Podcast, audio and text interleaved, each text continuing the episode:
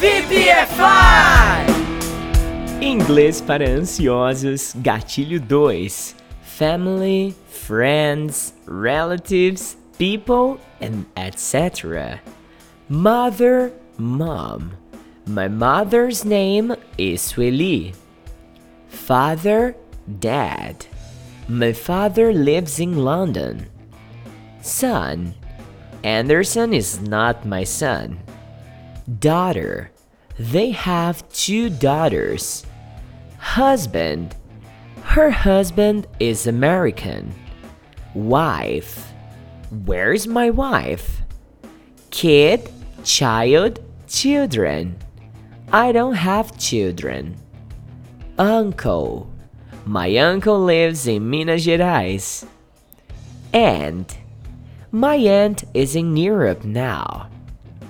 Cousin, I have five cousins. Family, I don't want to have a party because my family is very big. Grandfather, his grandfather lives in Bahia. Grandmother, my grandmother is an excellent cook. Parents, my parents are not at home now. Baby, her baby is sleeping. Be quiet. Brother, my brother is married. Sister, I don't have any sisters. Siblings, my siblings live in the same city as my parents. Boy, the boy is playing video game. Girl, this girl is very intelligent. Man, man, there is a man at the door. Woman, women, she is a beautiful woman. Boyfriend, her boyfriend is studying administration.